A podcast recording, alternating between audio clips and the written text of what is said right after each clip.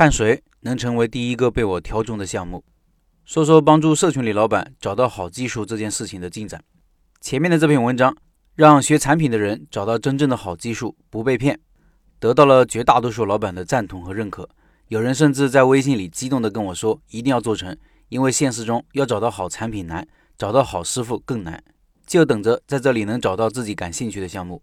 这里面有新手没开过店的，也有开了店但是想在附近开一家其他生意的店的老板，或者想在店里增加新品的老板，各种情况都有。这是需求端的情况。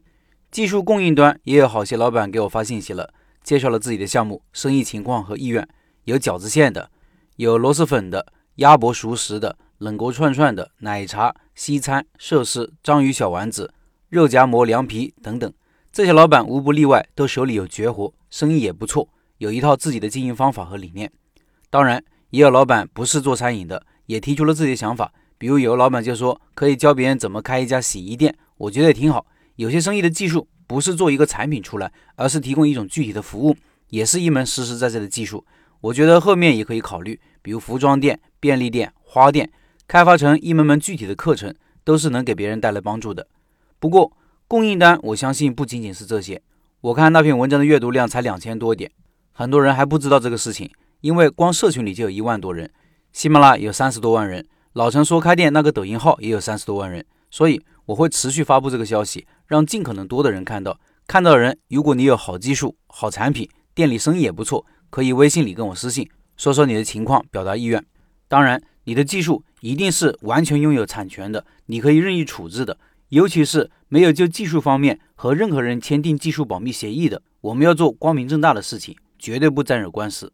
我现在需要收集尽可能多的好项目，然后精挑细选一个出来，开启第一个试验性质的尝试。第一个项目一定要反馈不错，我才有信心，后来者才有信心。做好一件事情真的挺难。我开始一激动写了这个事情，但是后来仔细一琢磨，要执行下去还有很多问题要解决，弄不好还可能好心办成坏事，我成冤大头。比如遇到不诚心也不诚信的老板，骗了我还骗学习者，而人品的识别却是一个最难的问题。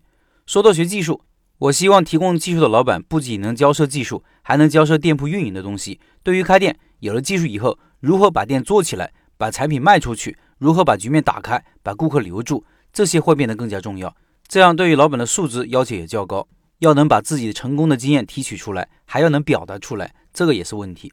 其实还有很多细节操作的问题也还没想清楚，这里就不一一说了。有时一个细节的问题没有答案，就可能被卡住了，就感觉进行不下去了。后面我会一边收集更好项目的同时，把流程和细节尽可能的考虑更加全面，争取尽快启动第一个项目。希望各位老板转发。让更多人知道这个事情，这样需求和供给就会多一些，形成良性循环。这个事情如果做成了，是一件多方共赢的事情。再次提醒，有好产品、好技术，生意也好，同时对这个事情感兴趣的老板，可以微信里私信我。最后做一个投票，你对下面的产品哪个感兴趣？可以多选，我会看大家的反馈，项目的热度也是我挑选项目的标准之一。听音频的老板可以到开店笔记的公众号查看投票结果，或者参与投票。